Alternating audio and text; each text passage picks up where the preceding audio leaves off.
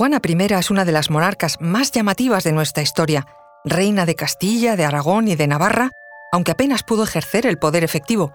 Fue la tercera hija de los reyes católicos y madre del que sería emperador Carlos I de España y V de Alemania. Una figura llena de romanticismo por el modo enloquecido en que amó a su marido, Felipe de Habsburgo el Hermoso. Una manera de amar que destapó su enfermedad mental e hizo que la conociéramos como Juana la Loca, y así ha pasado la historia. Y por esa locura de amor, pero también por intereses políticos, estuvo encerrada en el Palacio de Tordesillas durante 46 años. El encierro se inició en 1509 y no finalizó hasta 1555, cuando falleció.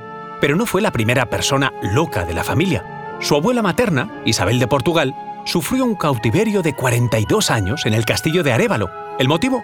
Una locura similar a la de su nieta.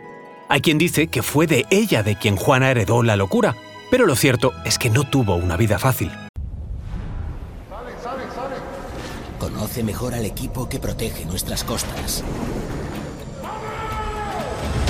Alerta en el mar, el jueves a las 10 un nuevo episodio en National Geographic. Soy Luis Quevedo, divulgador científico. Y yo soy María José Rubio, historiadora y escritora. Y esto es Despierta tu curiosidad, un podcast diario sobre historias insólitas de National Geographic. Y recuerda, más curiosidades en el canal de National Geographic y en Disney Plus. Con apenas 16 años partió hacia Flandes para casarse con Felipe de Habsburgo, archiduque de Austria, como parte de la estrategia de alianzas matrimoniales de sus padres. Un viaje desafortunado que la introdujo en una corte extranjera donde se sintió terriblemente sola.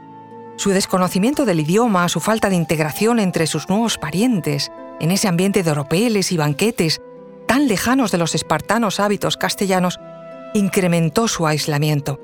Su matrimonio tampoco ayudó, porque Felipe de Hermoso era el perfecto caballero renacentista, del que Juana se enamoró perdidamente, pero también era un hombre infiel, de comportamiento interesado, caprichoso, voluble y regalado de sí mismo. Con él tuvo Juana seis hijos, pero los celos, el abandono, los engaños y finalmente la muerte repentina de Felipe mellaron la salud mental de Juana definitivamente, razón por la cual su padre, Fernando el Católico, decidió encerrarla en Tordesillas, justo cuando tocaba a Juana hacerse cargo del reino de Castilla. La llegada al trono de Juana había sido de carambola, por la muerte sucesiva de su madre Isabel la Católica y sus dos hermanos mayores, Isabel y Juan. Juana estaba destinada a Flandes y nadie esperaba que llegara a heredar los tronos de Castilla y Aragón, y a tener tanto poder en sus manos. Viendo su estado mental, todo ello fue muy preocupante y de ahí la decisión de encerrarla, aunque fuera la reina legítima, y llamar a su hijo Carlos, que se educaba en Flandes, para gobernar en los tronos de España. Los relatos de la época aseguran que Juana, en rebeldía por su encierro, no acudía a misa, dormía en el suelo, no se lavaba, ni se peinaba, ni se cambiaba de ropa. Una ropa que fue siempre negra debido a su viudez. A veces se negaba a comer, y sus cuidadores más cercanos, los marqueses de Denia, ejercían un servicio estricto y duro, que a veces se ha descrito como de carceleros. El único consuelo era su hija menor, la infanta Catalina, que estuvo prisionera junto a su madre entre los 2 y los 16 años de edad. A esa edad, su hermano Carlos V concertó su matrimonio con el rey Juan III de Portugal y la hizo salir a escondidas del encierro de Tordesillas. Juana se desesperó al comprobar que le habían quitado la compañía de esa hija a la que jamás volvería a ver. La monotonía era lo peor y la práctica total de ausencia de visitas. De hecho, su padre solo la visitó en tres ocasiones y su hijo Carlos fue a verla por primera vez en 1517, cuando ya llevaba ocho años encerrada y él acababa de llegar de Flandes. Apenas tenían recuerdos mutuos y a Juana le costó reconocer a su hijo. De igual forma, Carlos V quedó muy impresionado por el deterioro físico y mental de su madre. Después la visitaría muy poco porque el emperador pasó largas temporadas fuera de España. Carlos V era muy consciente de que su madre era la verdadera reina legítima cuyo poder él estaba utilizando, o usurpando, según se vea. Razón de más para evitar a toda costa que Juana tuviera contacto con nadie del exterior que ella pudiera manipular para poner en peligro ese poder. Esta limitación de información fue tal que Juana estuvo cuatro años sin saber que su propio padre había muerto. Para Masinri, la habitación de Juana carecía de ventanas y la única luz que disponía eran las velas que le llevaban los encargados de su cuidado.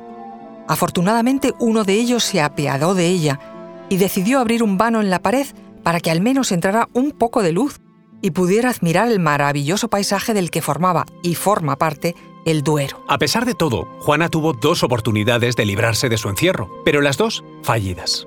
La primera cuando estuvo a punto de volver a contraer nupcias con Enrique VII de Inglaterra, que era la antítesis de Felipe el Hermoso, pero este falleció antes de que se acordara la boda. Y la segunda con los comuneros de Castilla, que la reivindicaron como legítima reina. Los comuneros lograron mantener con ella varias entrevistas y supuestas juntas de gobierno, y ante ellos Juana pronunció discursos y ejerció una repentina y lúcida actividad política. Pero los comuneros fueron derrotados por los soldados de Carlos V en 1521.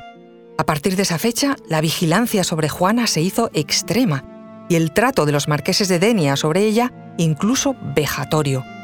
En sus últimos años la visitó varias veces el jesuita Francisco de Borja, por encargo del entonces príncipe Felipe, futuro Felipe II, preocupado por los rumores de que su abuela estaba embrujada. El jesuita determinó que no era una cuestión de religión, sino de falta de juicio, es decir, que la ya vieja reina estaba loca. Juana falleció el Viernes Santo de 1555, a los 76 años, tras haber permanecido confinada casi medio siglo. Algunos historiadores sostienen que su locura obedeció también a una conspiración política. Su trastorno mental, alegan, se exageró deliberadamente con objeto de incapacitarla como soberana. Tal vez su conducta extravagante no fue sino un intento legítimo de rebelarse ante el dominio político de su padre primero y de su hijo después. En Juana, la locura y lo político se enredan de una manera difícil de resolver.